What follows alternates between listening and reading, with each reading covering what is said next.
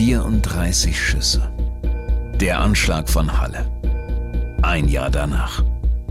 Ein Original-Podcast von Radio Brocken. 34 Schüsse wird der Attentäter von Halle am 9. Oktober 2019 abfeuern und dabei zum Mörder werden. Die Waffen selbst gebaut, die Tat gefilmt und live im Internet übertragen. Was ist vor einem Jahr in Halle passiert? Wie hat dieser Tag Halle, Sachsen-Anhalt und ganz Deutschland nachdrücklich verändert? Ich bin Elisa Engel und gemeinsam mit dem Team von Radio Brocken kehren wir mit Ihnen zurück an die Tatorte. Wir sprechen mit Angehörigen und Zeugen. Wir nehmen sie mit in den Gerichtssaal und wir wagen auch einen Blick in den Kopf des Täters. Mit diesem Projekt möchten wir jedem die Möglichkeit geben, die Grausamkeit des Geschehenen zu begreifen, ohne dabei dem Täter selbst eine Bühne zu geben. Ausdrücklich möchten wir uns also von einer Glorifizierung des Täters und seiner Tat distanzieren und uns den Betroffenen und der Aufarbeitung der Tat zuwenden. Daher haben wir uns auch entschlossen, den Namen des Attentäters von Halle nicht zu nennen. Wir wollen ihm nicht die Plattform bieten, die er sich selbst wünscht. Für eine umfassende Aufarbeitung ist es jedoch wichtig, die Augen nicht vor der Realität zu verschließen. Und so werden wir uns heute in der ersten Folge dem Tag des Anschlags widmen. Alles, was Sie hören werden, beruft sich auf offizielle Protokolle des Geschehenen, die Aussagen von Augenzeugen und die Berichterstattung unserer Reporter vom Tatort. Außerdem werden Sie Originalaufnahmen aus dem Tatvideo hören. Ungeschönt und genauso brutal wie die Tat selbst.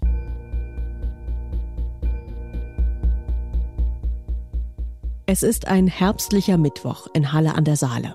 Ein frischer Wind weht durch die Straßen, die Sonne steht am Himmel. Es ist kurz vor 12 Uhr mittags. Jana L. steigt aus der Straßenbahn, Haltestelle Wasserturm, im ruhigen Paulusviertel, nah an Bahnhof und Innenstadt. Sie ist auf dem Weg nach Hause in ihre kleine Einraumwohnung.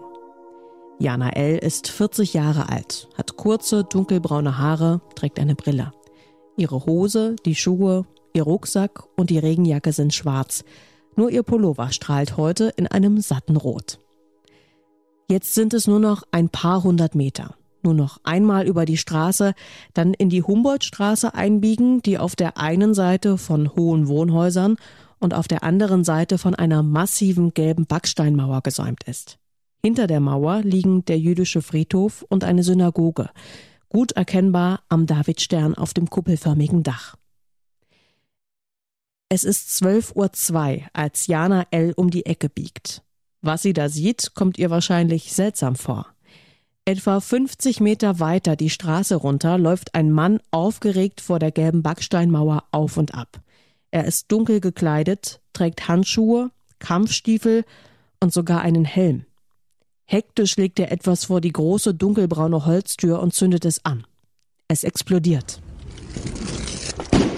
Ein Silvesterböller, ärgert sich Jana und noch mehr darüber, dass der Mann seinen dunkelgrauen Golf direkt auf dem Gehweg geparkt hat und sie nun auf der Straße laufen muss. Die Waffe in seiner Hand bemerkt sie nicht. Muss das sein, wenn ich hier gerade lang gehe? ruft sie dem Mann im Gehen zu und schaut ihm dabei wütend ins Gesicht. Keine Reaktion. Sie geht an ihm vorbei, weiter in Richtung zu Hause. Er schaut ihr für einen Moment hinterher. Nur ein paar Sekunden. Dann, ohne Worte, hebt er sein Maschinengewehr und schießt ihr in den Rücken. Jana L. fällt auf den Boden neben die Fahrertür des geparkten Wagens und ist sofort tot. Es ist 12.03 Uhr.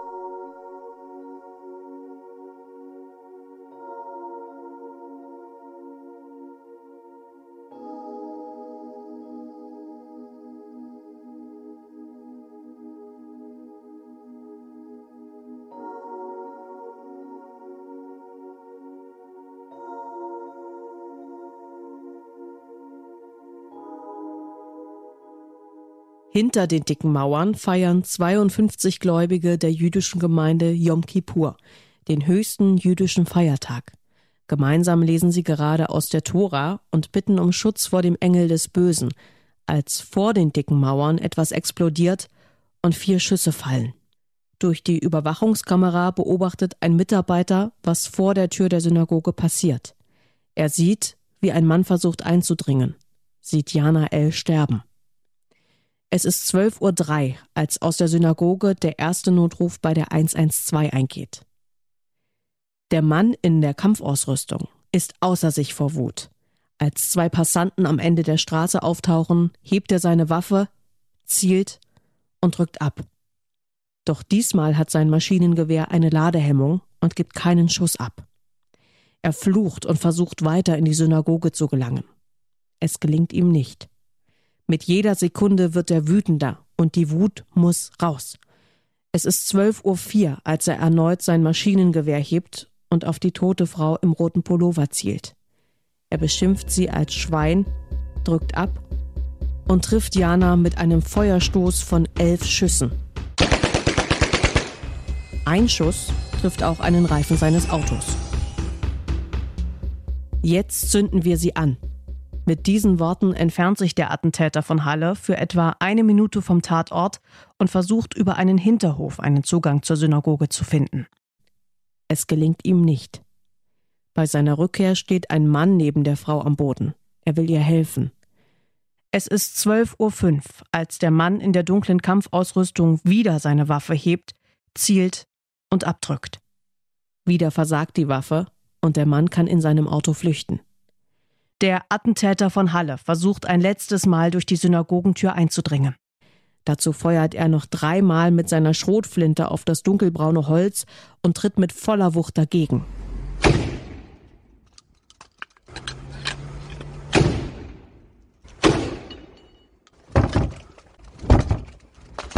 Die Tür hält stand. Er schießt in Richtung eines vorbeifahrenden Autos, trifft nicht und wirft dann noch fünf weitere Sprengsätze über die gelbe Mauer auf den jüdischen Friedhof. Wie zu sich selbst sagt er, dann eben die Kanacken, steigt in seinen jetzt beschädigten dunkelgrauen Golf und schlägt die Autotür mehrmals gegen den toten Körper von Jana L., bevor er losfährt. Es ist 12.07 Uhr, als er sich auf den Weg zu seinem zweiten Tatort macht. Zu diesem Zeitpunkt ist die Polizei noch auf dem Weg zur Synagoge. Die kamen rein zufällig von der Straßenbahnhaltestelle. Also ich wollte am Wasserturm links in die Humboldtstraße einbiegen und da hörte ich also am Wasserturm Geräusche, das heißt also Explosionsgeräusche. So doll war das gewesen. Und dann bin ich rumgefahren und sah dann Höhe äh, des Eingangs des Judenfriedhofes und so weiter ein Mann in einer Uniform mit einem Stahlhelm auf dem Kopf, Ohrenschützer, eine Waffe in der Hand, die auf mich gerichtet hatte, weil ich bloß 30 Meter weiter stand. Ich drehte dann sofort und im Rückspiegel sah ich dann nur oben an der Kreuzung dann, äh, wie er ins sein Auto wollte. Das heißt also, den am Boden liegenden hat er beiseite gezogen und ist dann losgefahren.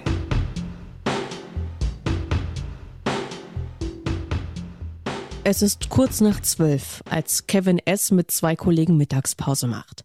Er arbeitet als Maler auf einer Baustelle im Paulusviertel in Halle. 20 Jahre, blonde, kurz geschnittene Haare, Bekannte bezeichnen ihn als eher introvertiert. Sie entscheiden sich für den Dönerimbiss in der Ludwig-Wucherer Straße, eine der Hauptstraßen im Viertel. Breit, viel befahren, Straßenbahnschienen. Von hier sind es etwa 500 Meter bis zur Synagoge. Kevin S. und seine Kollegen betreten den Laden und bestellen. Es ist 12.10 Uhr, als etwas Hartes gegen den Türrahmen des Dönerimbis fliegt, abprallt und vor der geschlossenen Glastür explodiert. Vor den Scheiben erscheint ein Mann in dunkler Kampfausrüstung. Auf dem Kopf einen Helm, in der Hand ein Gewehr. Er schießt zweimal in Richtung Eingangstür, betritt den Laden und zielt auf einen Mann. Noch einmal versagt seine Waffe. Dem Mann gelingt es, über eine Hintertür zu flüchten. Auch alle anderen versuchen sich in Sicherheit zu bringen. Ein Kunde schließt sich in der Toilette ein. Der Verkäufer duckt sich hinter die Theke. Zusammen mit einem weiteren Kunden zwängt sich Kevin S. hinter die beiden großen Getränkekühlschränke im Verkaufsraum. Zusammengekauert hofft Kevin, dass dies als Versteck ausreicht, dass es vorbei ist. Doch das nächste, was er sieht, ist ein Mann in dunkler Kampfausrüstung, seinen kalten Blick und das Maschinengewehr, das er auf ihn richtet und abdrückt. Der Schuss bleibt aus. Ladehemmung. Der Mann, der hinter Kevin S. kauert, ruft flehend Bitte nicht, bitte nicht, ich habe Kinder, bitte nicht. Es ist jedoch Kevin, der im Sichtfeld des Attentäters ist und auf den er wieder und wieder versucht zu feuern. Schließlich legt er das defekte Maschinengewehr zur Seite. Er hat noch eine zweite Waffe dabei. Für Kevin sind es Sekunden voller Todesangst. Unter Tränen wimmert er erst und schreit dann immer wieder Bitte, bitte nein. Mit einem hasserfüllten Flüstern Fresse, Mann, zielt der Attentäter von Halle, drückt ab und trifft. Mitten im Schrei verstummt Kevin S. Er stirbt aber nicht und atmet noch, als der Attentäter den Imbiss verlässt. Der Attentäter von Halle geht zurück zu seinem Auto, steigt ein und fährt ein Stück die Straße entlang, wendet und parkt erneut, diesmal noch näher am Dönerimbiss und steigt aus. Es ist 12.14 Uhr, als er das Feuer auf mehrere Passanten eröffnet. Niemand wird verletzt. Er wird immer wütender, ärgert sich über seine Waffen, ärgert sich über sich selbst und beschließt, Kevin S. soll sterben. Ich war zu Hause und habe draußen auf der Straße was knallen hören, was ganz laut ist. Da habe ich mir erst gedacht, na, es werden irgendwelche Böller gewesen sein, die irgendwelche Kinder gezündet haben. Dann kam aber nochmal ein Schuss. Er war ziemlich dunkel, er hatte eine volle Montur und wie er sich bewegt hat, sah eigentlich aus wie so ein Soldat. Auch die Schüsse waren ziemlich ruhig abgegeben. Also was auf jeden Fall musste er ständig nachladen. Bewaffnet mit einer Schrotflinte betritt der Attentäter von Halle ein letztes Mal den Dönerimbiss. Er findet Kevin S. dort, wie er ihn zurückgelassen hat. Zusammengekauert und blutend hinter den beiden Getränkekühlschränken. Er atmet noch. Der Attentäter hebt seine Waffe und schießt zwischen die Kühlschränke. Als er feststellt, dass Kevin S. noch immer atmet, tritt er näher an ihn heran, zielt, drückt ab, wieder und wieder. Fünf Zuschauer verfolgen über den Livestream im Netz, wie Kevin S. stirbt. Es ist 12.15 Uhr.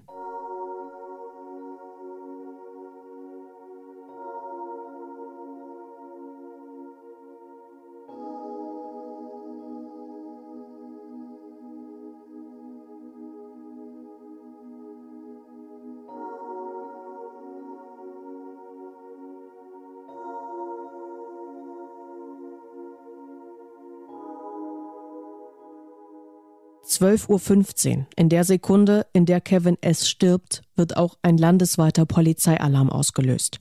Alle verfügbaren Kräfte werden nach Halle geschickt. Das Spezialeinsatzkommando des Landeskriminalamtes im etwa 90 Kilometer entfernten Magdeburg wird alarmiert. Die Polizei positioniert sich mit zwei Wagen in der Nähe des Dönerimbiss und blockiert die Straße. Der Attentäter geht hinter seinem dunkelgrauen Golf in Deckung und eröffnet mit seiner Schrotflinte das Feuer auf die Polizisten. Es kommt zum Schusswechsel. Seine Kugeln treffen die Autos der Polizei.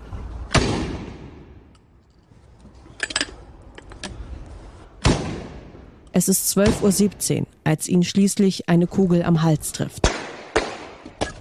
Der Attentäter fällt neben sein Auto, bleibt ein paar Sekunden regungslos liegen.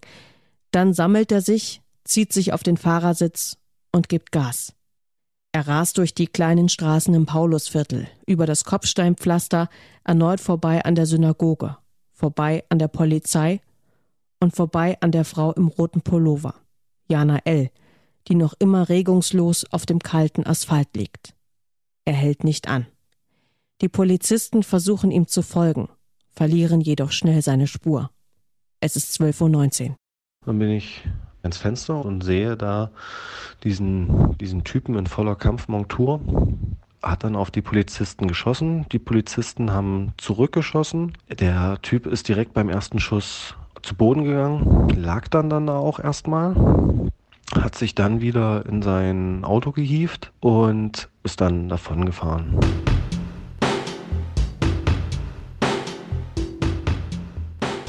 Bis zu diesem Moment hat der Attentäter von Halle alles über ein Handy an seinem Helm gefilmt und live im Internet übertragen. Es ist 12.22 Uhr, als er sein Handy in Höhe des Hauptbahnhofs Halle aus dem Autofenster wirft und weiter auf die Bundesstraße Richtung Leipzig flüchtet. Insgesamt 25 Notrufe gehen am 9. Oktober 2019 bei der Polizei ein und melden Schüsse in 23 Stadtgebieten in Halle. Die Polizei steht zu diesem Zeitpunkt vor vielen Fragen. Gibt es noch mehr Tatorte? Handelt es sich um einen Einzeltäter oder eine Tätergruppe? Wo befindet sich der gesuchte Mann in der Kampfausrüstung? Was hat er noch geplant? Die Polizei geht von nun an mehreren Spuren nach und löst eine Ringfahndung aus. Von jetzt an wird auch außerhalb der Stadtgrenzen von Halle nach dem Täter und seinem Fahrzeug gesucht. Die Stadt ist derweil im Ausnahmezustand. Wir bitten alle Anwohner der Humboldtstraße, Schillerstraße und umliegenden Straßen in den Häusern zu verbleiben, Fenster sowie Türen geschlossen zu halten, sich im Haus aufzuhalten, Rundfunkmedien einzuschalten und auf weitere Anweisungen durch uns zu warten. Danke.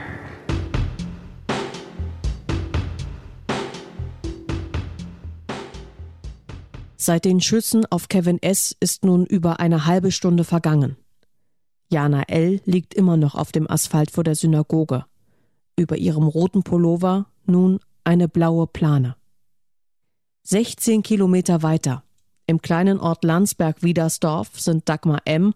und ihr 51-jähriger Lebensgefährte Jens Z. gerade zu Besuch im Haus seiner Eltern. Sie nutzen deren Arztbesuch, um ein bisschen im Haushalt zu helfen. Von den Schüssen in Halle haben sie noch nichts mitbekommen. Und so entscheidet sich Jens Z. draußen im Innenhof Holz zu sägen. Hinter ihm erstreckt sich der Garten, neben ihm der Holzstapel und vor ihm eine große Stahltür, die das Grundstück von der Straße trennt. Es ist 12.50 Uhr, als jemand wütend gegen die Tür donnert und Jens Z. nichtsahnend öffnet. Vor ihm steht ein Mann ganz in dunkler Kampfausrüstung. In der Hand eine Waffe. Gib mir dein Auto, gib mir die Schlüssel, brüllt er. Als Jens Z ihm entgegnet, dass er die Schlüssel nicht habe, hebt der Mann seine Waffe und zielt ihm ins Gesicht. Als Jens Z sich umdreht und versucht, in den Garten zu flüchten, drückt der Attentäter ab und trifft Jens Z in den Nacken. Er ist verletzt, schafft es aber noch ein Stück weiter in den Innenhof zu laufen. Dagmar M. hört den Schuss bis ins Haus. Dann Schreie. Voller Sorge, dass etwas mit der Kettensäge nicht stimme, läuft sie aus dem Haus, direkt vor die geladene Waffe des Schützen. Sie sieht viel Blut, sieht ihren verletzten Mann und versucht zu ihm zu kommen. Da knallt es erneut und der Attentäter schießt ihr von hinten in den linken Oberschenkel. Sie fällt aufs Gesicht. Seelenruhig, als hätte er alle Zeit der Welt, so berichten die Verletzten, schlendert der Attentäter auf die beiden zu. Jens Z. kann nichts tun, muss zusehen, wie der Mann die Waffe erneut auf seine am Boden liegende Lebensgefährtin richtet und abdrückt. Diesmal gibt die Waffe keinen Schuss ab. Nun richtet der Mann die Waffe auf Jens Z. und grinst ihm ins Gesicht. Dabei tastet er seinen Patronengürtel ab und stellt schnell fest, dass keine Patronen übrig sind, um seine Waffe nachzuladen. Er flieht. Es ist 13 Uhr.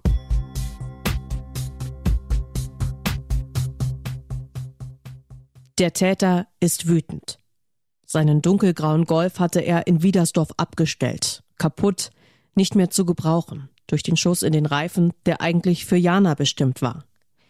Weiter auf der Suche nach einem neuen Fluchtfahrzeug läuft er zu einem der Nachbargrundstücke, einer Kfz-Werkstatt. Es ist kurz nach 13 Uhr. Besitzer Kai H. hat zu diesem Zeitpunkt zwei Kunden, Taxifahrer aus Halle, die sich gerade Winterreifen aufziehen lassen. Einer davon parkt bereits vor der Werkstatt und ruft die anderen beiden nach draußen, als der Mann in dunkler Kampfmontur eintrifft. Ich bin ein bekannter Schwerverbrecher. Ich habe da drüben eben gerade zwei Menschen erschossen, weil die mir ihr Auto nicht geben wollten. Ich brauche ein Taxi, droht er und hebt seine Waffe. Widerstandslos erhält er die Schlüssel. Nach Aussage der drei Anwesenden bittet er nun, mit einem Anruf bei der Polizei noch zehn Minuten zu warten zieht daraufhin zwei 50-Euro-Scheine aus seiner Jackentasche und lässt diese auf den Werkstattboden fallen. Er setzt sich in das Taxi und flieht. Werkstattbesitzer Kai H. setzt einen Notruf ab. Danach läuft er zum Nachbargrundstück, findet seine Nachbarn schwer verletzt auf und leistet erste Hilfe. Jens Z. und seine Lebensgefährtin Dagmar M. werden die Schüsse überleben. Es ist 13.08 Uhr, als die ersten Streifenwagen in Landsberg-Wiedersdorf eintreffen. Der Attentäter von Halle befindet sich zu diesem Zeitpunkt schon auf der A9 in Richtung Süden.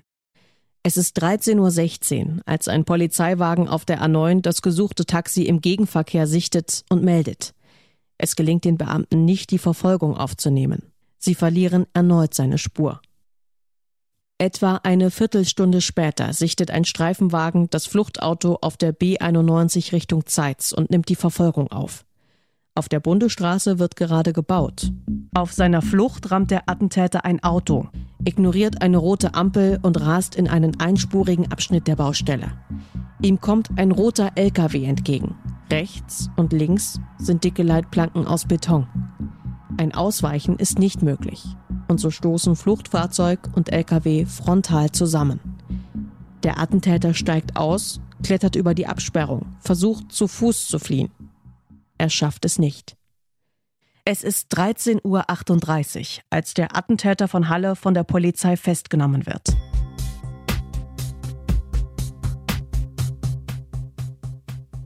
Der Anschlag von Halle dauert vom Start der Internetübertragung bis zur Festnahme eine Stunde und 44 Minuten. Unübersichtlich und ungewiss bleibt die Lage noch den gesamten Tag. Erst in den Abendstunden wird der Ausnahmezustand der Stadt aufgehoben. Der Attentäter von Halle gibt am 9. Oktober 2019 34 Schüsse aus seinen selbstgebauten Waffen ab. Jens Z. und Dagmar M. leiden bis heute unter ihren schweren Verletzungen. Jana L. starb noch am Tatort. Insgesamt wurden 14 Schusswunden an ihrem Körper gefunden. Kevin S. starb durch mehrere Schüsse in Herz und Lunge. Die Verletzten, die Traumatisierten, die Überlebenden, die Angehörigen der Opfer, die jüdische Gemeinde, die Stadt, die Politik. Frieden wird lange keiner von ihnen finden. Stattdessen wird ein Konflikt entstehen. Es wird heftige Kritik gegenüber der Polizei und Politik geben. Unfassbare Bilder aus der Überwachungskamera der Synagoge werden auftauchen. Der Attentäter wird versuchen, aus dem Gefängnis zu flüchten. Und der Prozess wird weltweite Empörung auslösen. Doch was macht das mit denen, die am meisten unter dem Geschehenen leiden? Ein Jahr nach dem Anschlag von Halle beleuchten wir in der zweiten Folge das Schicksal der Eltern von Kevin S., sprechen mit einer Freundin von Jana L.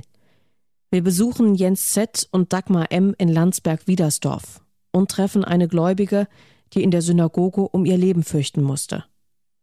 Wie lebt man weiter mit so einem Trauma? Was empfindet man gegenüber dem Attentäter? Wie fühlt man sich als Opfer und Überlebende zugleich? 34 Schüsse ist ein Original-Podcast von Radio Brocken. Idee Wieland Mikolajczyk. Redaktion Janina Kersting und Lars Frohmüller. Gesprochen von Elisa Engel. 34 Schüsse. Der Anschlag von Halle. Ein Jahr danach. Alle Folgen zum Nachhören auf radiobrocken.de.